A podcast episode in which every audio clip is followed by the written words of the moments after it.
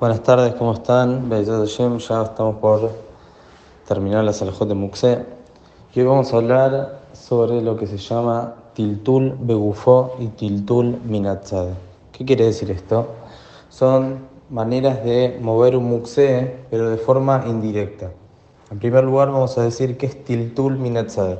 Tiltul Minatzade quiere decir cuando uno mueve un objeto que es Muxé por intermedio de otro objeto. Por ejemplo, lo empuja empuja algo de muxé con un libro o con un plato, con lo que sea. Toma en su mano lo que no es muxé y mueve a lo que es muxé de manera indirecta, sino por intermedio de este otro objeto. ¿Cómo es la alhaja en ese caso? Depende.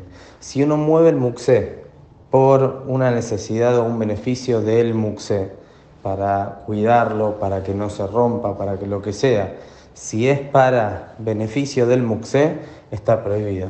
Pero si él lo mueve para el beneficio de uno mismo, por ejemplo, hay sobre la silla, sobre la cama, algo que es muxé y que no se puede moverlo para utilizar el lugar. Por ejemplo, plata.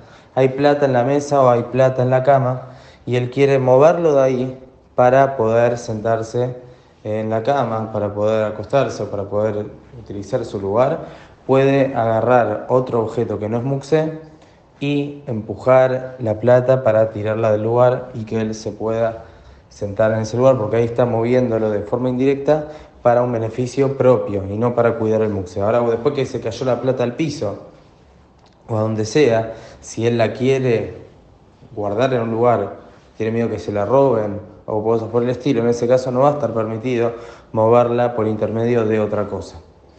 ¿Qué sí va a estar permitido? Va a estar permitido tiltul begufo Tiltul bufó quiere decir mover algo de muxé con el cuerpo de uno, pero no con la mano, es decir, moverlo bellinui, como sería, moverlo de una manera no habitual, pateándolo o moviéndolo con el codo, ¿sí? de la manera no habitual de mover ese objeto.